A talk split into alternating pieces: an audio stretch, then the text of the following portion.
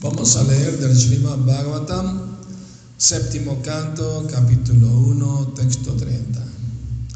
Om Namo Bhagavate Vasudevaya. Om Namo Bhagavate Vasudevaya. Om Namo Bhagavate Vasudevaya.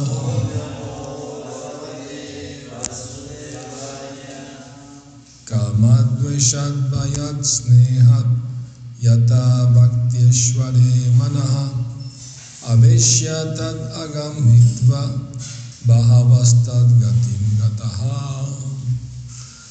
Son muchísimas las personas que han alcanzado la liberación por el simple hecho de pensar en Krishna con gran atención y abandonar las actividades pecaminosas. Esa gran atención puede deberse a deseos lujuriosos, sentimientos hostiles, temor, afecto o servicio devocional. Ahora explicaré cómo se recibe la misericordia de Krishna por el simple hecho de concentrar la mente en él. Significado. Como se afirma en el Srimad Bhattam 10.33-39. Vikriditam braja vadubhir idam cha vishnu shradhambito nusrinuyat ata varnayet yaha bhaktim param bhagavati pratilabhya kamam hridrogam ashvapahinoti achirena dhiraha los pasatiempos de Krishna con las gopis parecen tratar de relaciones lujuriosas, pero el oyente que, que los escuche con la debida sinceridad verá desaparecer de su corazón los deseos de disfrute que constituyen la enfermedad del corazón, del alma condicionada. Y de ese modo llegará a, a ser un devoto muy excelso del Señor. Y si quien escucha acerca del lujurioso comportamiento de las gopis con Krishna se libera de los deseos lujuriosos, ¿qué duda cabe de que las gopis que fueron a ver a Krishna también se liberaron de esos deseos? De manera similar, Shishupala y otros que sentían una gran envidia de Krishna y pensaban en él con, constantemente, también se liberaron de la envidia. Nanda Maharaj y Madre Yashoda, llevados del afecto, estaban completamente absortos en conciencia de Krishna. Cuando la mente, por una u otra razón, está completamente absorta en Krishna, pronto desaparece su parte material y se manifiesta la parte espiritual, la atracción por Krishna. Con esto se confirma indirectamente que cuando alguien piensa en Krishna con, con envidia, el simple hecho de pensar en Krishna es suficiente para que se libere de todas las reacciones pecaminosas y de ese modo se convierta en un devoto puro. En el siguiente verso se dan ejemplos al respecto. Om Agyana Timirandasya Jnananjana Salakaya Chakshuru Militam Shri Nací en la más oscura ignorancia, mi maestro espiritual Shila Prabhupada abre mis ojos con la antorcha del conocimiento. A él le ofrezco mis humildes y respetuosas reverencias. Jai. Traducción de nuevo. Son muchísimas las personas que han alcanzado la liberación por el simple hecho de pensar en Krishna con gran atención y abandonar las actividades pecaminosas. Esa gran atención puede deberse a deseos lujuriosos, sentimientos hostiles, temor, afecto o servicio devocional. Ahora explicaré cómo se recibe la misericordia de Krishna por el simple hecho de concentrar la mente en Él. O sea, como Krishna es el bien supremo, el sumum bono, la verdad absoluta, incluso si alguien piensa en forma negativa hacia Krishna, aún así se beneficia, aún así recibe el beneficio.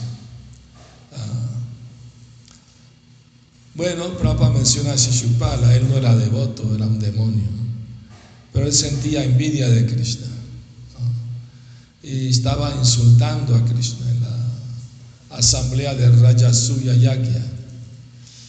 Eh, todos los chatrias sacaron su espada para cortarle la lengua al ofensivo Shishupala. Pero Krishna los paró, no, está bien, déjenlo que siga. La razón de esto es que cuando Shishupala nació, Krishna fue a verlo porque era una tía lejana de Krishna, la mamá de Shishupala. Y Shishupala nació con cuatro brazos. él, en otra vida había sido uno de los porteros de Vaikunta, Jai Vijay. Y cuando Krishna lo cargó en los brazos, desaparecieron los dos brazos extra, se quedó con dos y se escuchó una voz del cielo que decía, este niño va a insultar, va a ofender a Krishna tanto que Krishna lo va a tener que matar. Entonces la madre de Shishupala se alarmó y dijo, por favor Krishna, aunque mi hijo te ofenda, no lo mates. Krishna le prometió, te prometo que, que voy a tolerar hasta 100 ofensas seguidas que Él me envíe, sí, pero más de 100 no. Entonces dijo, no, no, no está muy bien, gracias Krishna, seguro que no va a ofenderte tantas veces. Y por eso cuando Shishupala estaba lanzando sus insultos a Krishna, Krishna no prohibió que los chatrias le hicieran nada, ¿no? Bhima quería ya sacar, matarlo. Porque ella estaba contando, ya va por 57, 99, 101, y ahí le mandó el en Chakra. le cortó el cuello. Pero él entró en el cuerpo de Krishna, se liberó. Ese era su último nacimiento como demonio. ¿No? Si su padre regresó a Vaikunta como portero allá, donde, donde venía, pues. Pero se da el ejemplo que, que cualquier persona que se acerque a Krishna. Por ejemplo, hay la historia de, ¿se acuerdan? Eh, la, hermana de Ravana, Shorpanaka. Ella cuando vio a Señor Ramachandra en el bosque, eh, tenía deseos lujuriosos hacia él porque era muy bello, muy atractivo. Entonces, pero ella tenía poderes místicos, así que era una demonia, no era bonita, pero con su poder místico se transformó una mujer muy linda. Y se acercó a Ramachandra y se le declaró, me gustas demasiado, cásate conmigo. Un chatria no puede, no puede rechazar a una mujer, ese es el deber del chatria. Si la mujer está atraída, porque el chatria debe darle protección, si él tiene el, se supone que los chatrias en general son ricos, ¿no? Pueden mantener a más de una mujer, entonces no se le puede negar porque está pidiendo protección, refugio. Pero Ramachandra le dijo, lo siento mucho, pero yo hice un voto Ekapatni Brat, aceptar una sola esposa. Me perdona, no puedo. Pero mi hermano Lakshmana, él está libre, ve con él. Entonces ella, ah, Lakshman, tú también eres muy buen mozo, cásate conmigo. Y Lakshman, oh, pues yo me siento muy halagado, una mujer tan bella que le, le intereso. Pero mira, yo soy el sirviente de mi hermano, él es el rey, tú no quieres casarte con un sirviente. Insístele a él. Ah, entonces fue de nuevo con Ramachandra y le insistió. Y él le dijo, lo siento mucho, no, no puedo, hice un voto y no, aquí está mi esposa cita. Y entonces ella se enojó. Cuando los deseos lujuriosos no se satisfacen, los deseos materiales, cualquier índole no se satisfacen, hay ira. La persona se pone iracunda. Entonces ella se puso muy furiosa, iba a atacar, tomó su forma verdadera con uñas largas, así iba a, atacar a Sita, a matarla.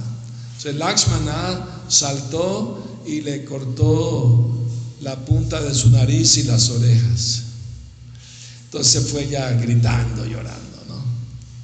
Eh, entonces, en su siguiente vida, ella nació como Kupja, una jorobada que era sirvienta del rey Kamsa. Y ella estaba llevando pasta de sándalo para el servicio de Kamsa. Pero cuando vio a Krishna entrar a Mathura, sus deseos lujuriosos se manifestaron de nuevo, ¿no? Ah, y corrió hacia Krishna y sin pedirle permiso ni nada empezó a decorarlo con la pasta de sándalo. Entonces Krishna aceptó el servicio. Krishna no rechaza ningún servicio que se le ofrezca. Entonces, eh, por agradecimiento del servicio que hizo, Krishna la quiso recompensar. Entonces él le pisó los pies, la agarró de las mejillas y le echó un estirón y desapareció la joroba. Se quedó muy, muy esbelta, muy linda. Era una jovencita de 16 años. Entonces, eh, ella invitó a Krishna a su casa y Krishna fue a su casa y puso sus pies sobre sus pechos y toda la lujuria material que tenía se limpió, se purificó.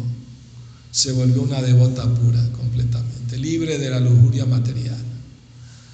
Entonces ahí vemos, ¿no? Cualquier contacto con Krishna, eh, por cualquier razón, se va a purificar la persona, va a alcanzar la liberación. Eh, a veces se dice que las gopis también tenían deseo lujurioso por Krishna, pero realmente no era lujuria material, era una atracción espiritual eterna, de amor, ¿no? O sea, en este mundo material vemos que hombres y mujeres se atraen entre sí. Entonces, ¿por qué Krishna no va a ser atraído por Radharani o por las gopis? ¿Por qué no? porque ellas no van a poder atraerse a él. Es natural. Todo viene de ahí, eso se llama Adi Raza, el raza original del amor, ¿no? Entre pareja, ¿no? En el mundo espiritual. Entonces, eh, pero a, veces para la gente que no entiende estos temas, eh, Parishi le preguntó a Shukadeva Goswami, pero del punto de vista material esto no es muy moral, ¿no? Y, Krishna y Shukadeva Goswami le dijo, bueno, incluso si alguien lo ve desde ese punto de vista, gracias, Hare Cuando Krishna empezó a relacionarse con las gopis, él tenía tan solo ocho años de edad, ellas tenían como siete.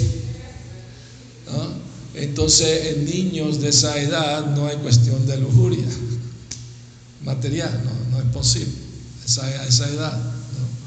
Eso se despierta en la pubertad, la adolescencia, esos deseos. De niños normalmente no.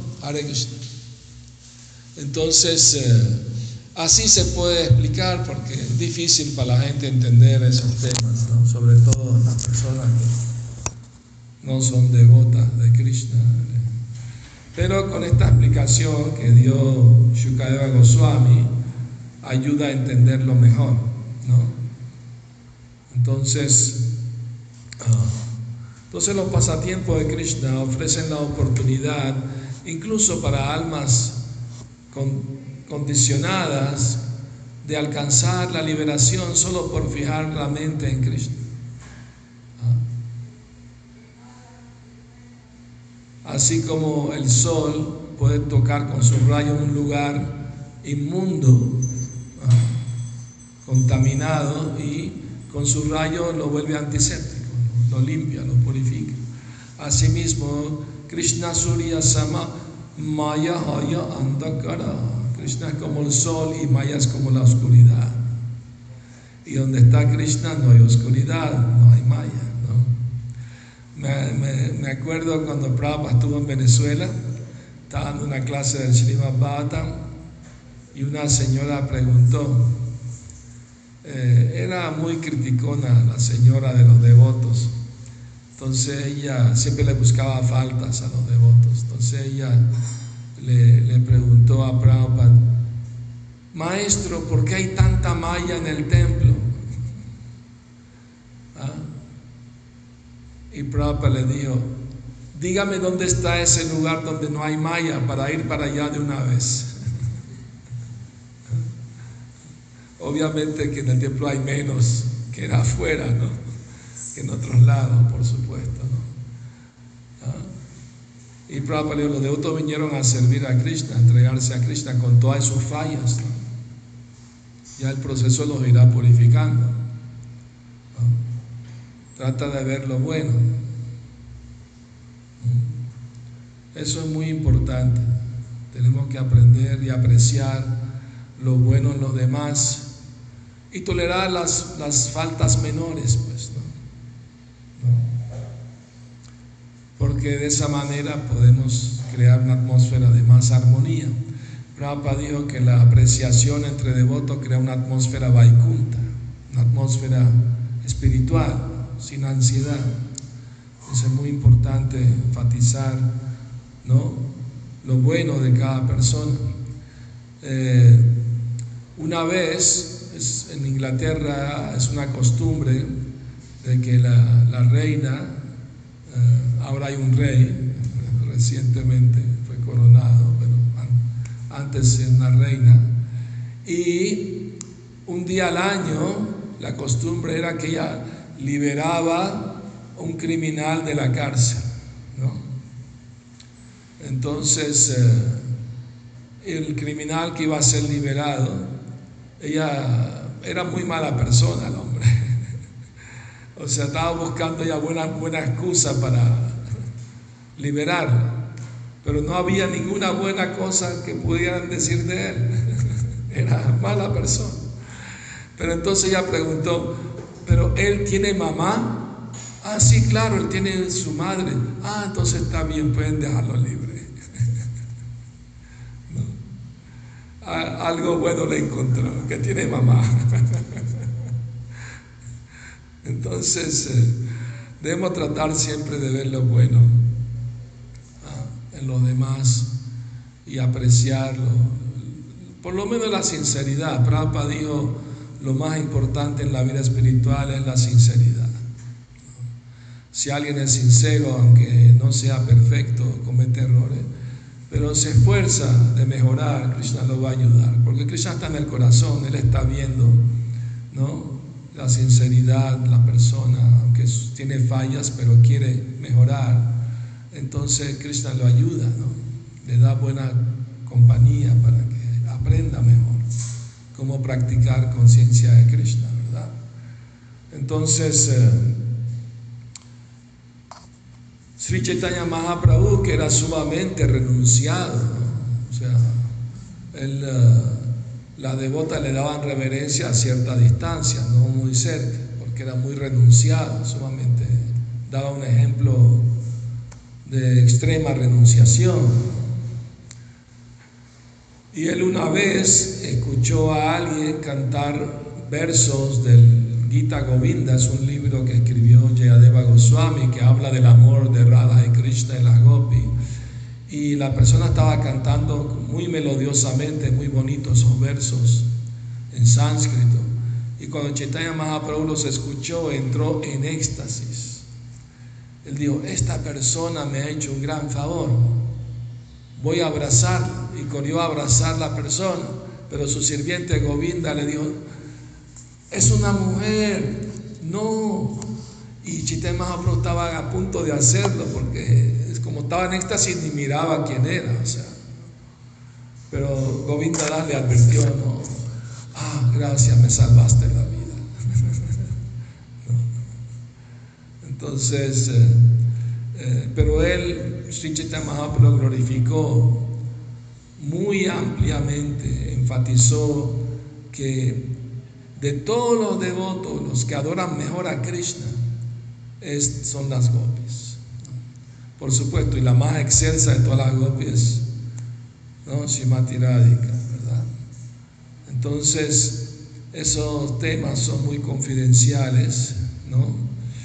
Pero están en las escrituras, están en el Bhata, ¿no? Y se explican, ¿no? Para de hecho, Prabhupada le dijo a un devoto que tenía problemas de lujuria, le dijo, si escuchas con la actitud correcta, respetuosa, los pasatiempos de Krishna con la gopi, se te va a disminuir esos deseos, ¿no? Porque vas a entender que Krishna es el supremo disfrutador, ¿no? No nosotros. En este mundo material todo es temporal los cuerpos de hombres, mujeres, por más bonitos que sean en su juventud, con el tiempo se envejecen y decaen. Entonces, la persona material está tan interesada solamente en el disfrute temporal. En cambio, los espiritualistas quieren un disfrute eterno, espiritual. Son más inteligentes, obviamente, porque buscan una felicidad permanente y para siempre, no pasajera que por un poco tiempo está y desaparece después. Y eso es lo que tiene el alma transmigrando, reencarnando de un cuerpo a otro, esos deseos de disfrutar de la energía material. Lleva al alma a reencarnar una y otra vez, buscando ¿no? una quimera, buscando agua en el desierto. Imagínense una persona se pierde en el desierto buscando agua y de repente ve un espejismo con agua cristalina, palmeras llenas de dátiles, y se lanza al, lago a refrescarse y saciar su sed. ¿Y que logra? Despierta la realidad, su cara chocó con la arena caliente. Asimismo, ¿ah? la ilusión de este mundo es que hay promesa de disfrutar. Ven, te dice Maya. Me acuerdo cuando Prabhupada estuvo en Venezuela, una caminata en el parque. Eh, estábamos caminando y Prabhupada escuchó que había un zoológico y quiso ver y fuimos con él dentro del parque y se paró frente al estanque de los cocodrilos. Y había unos cocodrilos nadando ahí en el agua. Y nosotros lo rodeamos para ver también lo que él veía. Y uno de los cocodrilos sacó su cabeza fuera del agua y abrió sus fauces así, unos colmillotes enormes, ¿no?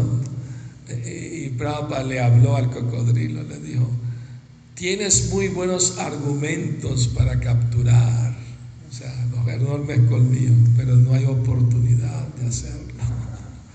Prabhupada nos miró a nosotros sonriendo y dijo, nos está invitando uno de ustedes, venga aquí. ¿Quién es el tonto que va a ir? Así Maya nos invita, ¿no? ¿Me explico? Pero tenemos que ser suficientemente valientes de resistir la tentación, porque Maya es tan hábil, tan poderosa, que a veces se puede presentar como si fuera más atractiva que Cristo. Pero en realidad Obviamente que no lo es. Es simplemente una ilusión, un espejismo. No es, no es permanente. No es real porque es temporal.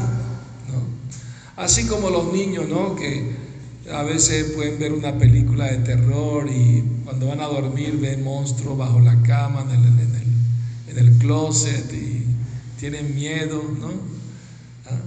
Pero si el papá los lleva a donde hacen las películas de terror y ven que todo es maquillaje y disfraz y todo eso, pues le pierden el miedo, ¿no?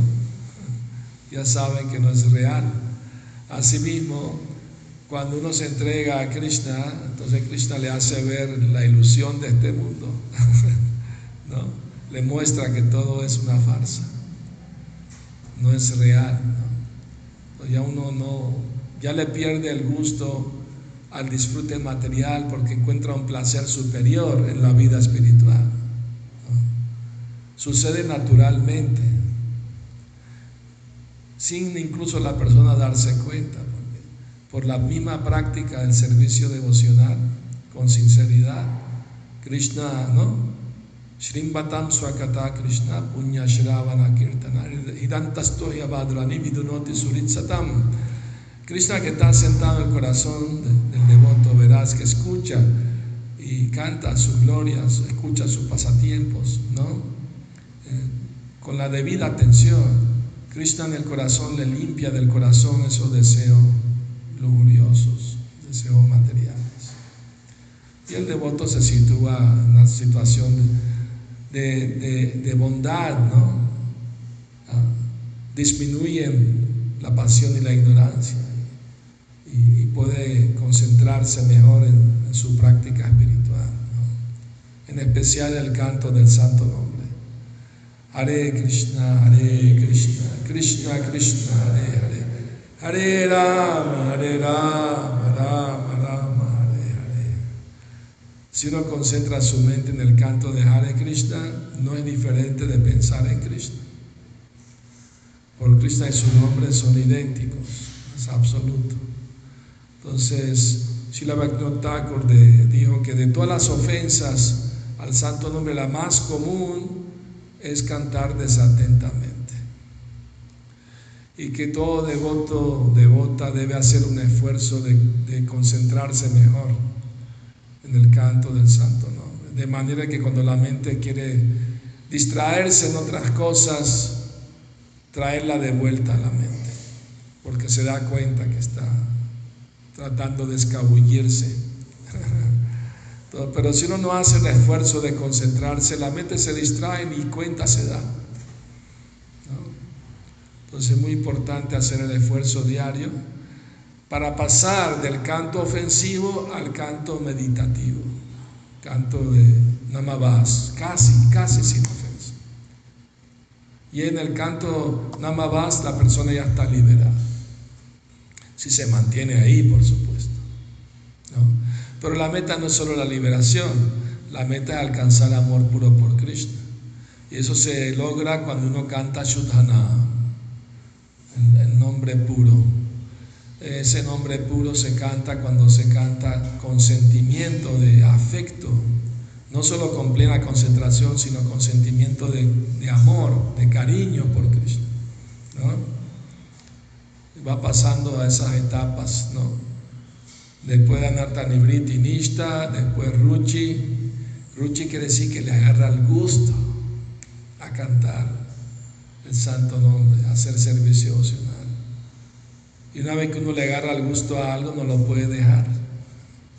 Porque la gente, por ejemplo, se vuelven adictas al cigarrillo, al alcohol, a la droga, porque le agarra el gusto a eso. No, lo puede dejar, no lo quiere dejar. Si le agarramos el gusto así a cantar en Krishna, nos volvemos adictos ¿ah? a cantar el santo nombre, a escuchar hablar de Krishna. ¿no? sus pasatiempos, sus enseñanzas. En la compañía de los devotos podemos hacer un avance muy rápido en, la vida espiritual. Entonces, la parte más difícil para los devotos es anarta nibriti, superar las flaquezas, los malos hábitos. Esa es la parte más difícil. Pero una vez que se supera eso y se llega al estado de nishta, que es fe firme, estable, ahí más fácil el, camino, si uno no se desvía, si no ofende a los Vaishnavas. Muy bien, eh, podemos mirar si hay en el... ¿Tienen alguna pregunta, algún comentario? Aquí, sí, dígame. ¿Hay micrófono para los que hacen preguntas o no? Bueno, yo repito la pregunta. Antemano, muchas gracias. Este, ¿Cómo se llama usted? Uh, mi nombre es Bhakti Sundar Goswami. para servirle. Muchas gracias. Hare Krishna. Gracias.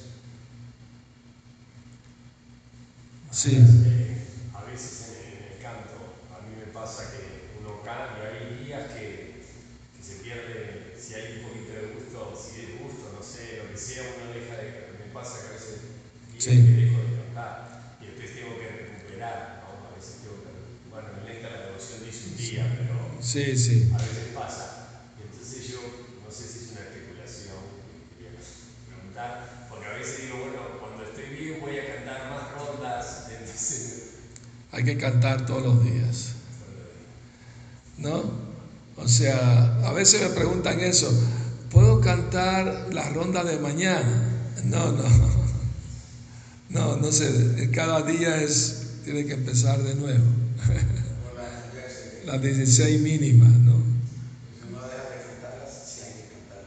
Claro, Prabhupada dice que sí, porque tenía mucho servicio en un día, no las puedo terminar, las termina el siguiente, pero no por así, por capricho o por desgano. Esa etapa se llama Anishtita Bhakti, servicio devocional inestable, altibajos, ¿no? Pero uno sigue esforzándose, esforzándose, puede llegar al estado de Nishtita Bhakti, que es servicio devocional estable. Llueve, relampaguee, truene, no para de cantar todos los días su ronda. Ah, Es mi deber, le prometí a mi maestro espiritual que va a cantar de seis rondas, seguir cuatro principios. Tengo que cumplir mínimo con eso. ¿No? Muy importante. Sí, hay una pregunta en Facebook de Ujjuela Nimai. Por ahí por ahí lee que Prabhupada dice que este mundo sí es real, solo que es temporal. Por eso se dice que no es real. ¿Podría explicar bien este punto? Ya que muchas personas, por no entender este concepto, a veces creemos estar fuera de las leyes del mundo material. ¿se escucha la pregunta a los que están viendo o no? Sí, porque cerquita. Ah, bueno, bueno, muy bien. Bueno, o sea, obviamente que el mundo no es material, no es falso. Es real en el sentido que es una creación de Krishna, existe, no es falso, pero es temporal. Y como es temporal, es una ilusión. O sea, es, algo pasajero, no, no es permanente. En ese sentido es falso, no en el sentido de que no existe. ¿no? Sí existe, es real, pero no permanente. ¿no? Entonces, pero eso no quiere decir que lo ah, bueno, el, el mundo material no es real, entonces puedo hacer lo que quiero yo y no pasa nada. No, tampoco, no hay que ser un, un trascendentalista artificial. ¿no? ¿No? ¿Me explico? Ah, estoy con pareja, no necesito casarme porque yo no, yo soy trascendental a las leyes de las leyes de este mundo. No necesito casarme. Eso es falsa trascendencia, picardía. Prabhupada enseñó muy enfáticamente que los devotos que quieren estar en pareja deben casarse, como manda la ley del Estado y después de un tiempo también por ceremonia religiosa, pero primero por civil. Prabhupada lo dijo muchas veces. Cuando él empezó a predicar eh, en Estados Unidos, muchos de sus primeros discípulos vivían con las novias sin casarse.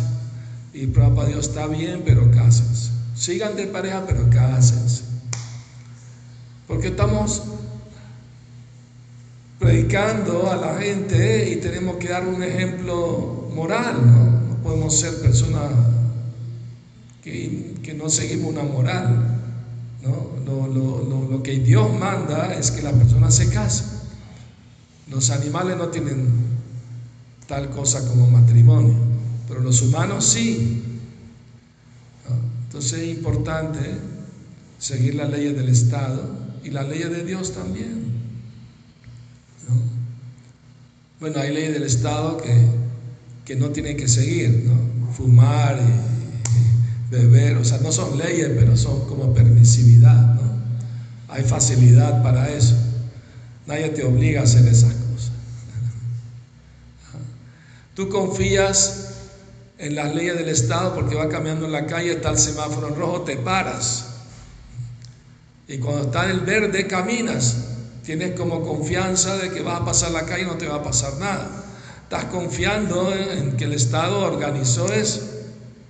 ¿no? O sea, no podemos ser artificialmente como trascendentales a las leyes de este mundo. Eso es tontería, Prabhupada. Tenemos que seguir las leyes de la naturaleza, que son las leyes del karma, y las leyes del mundo también, porque estamos en el mundo, tenemos que actuar conforme ¿no? a, los principios pues, básicos, ¿no? como el matrimonio, por ejemplo. Es una cosa lógica. Pero hoy en día es asombroso, ya la gente no quiere casarse. Quieren vivir juntos sin casarse porque no quieren responsabilidad. Ah, ah, ¿qué importa? Es un papel firmar ahí, ¿qué importancia tiene? Algunos dicen. Tiene muchísima importancia. Ah, porque así mostramos que somos ciudadanos honestos, que, que seguimos las cosas importantes. El matrimonio es un asunto importante, no es un juego. ¿no? Y cuando hay matrimonio hay responsabilidad, se siente más la responsabilidad, ¿no? ¿Me explico?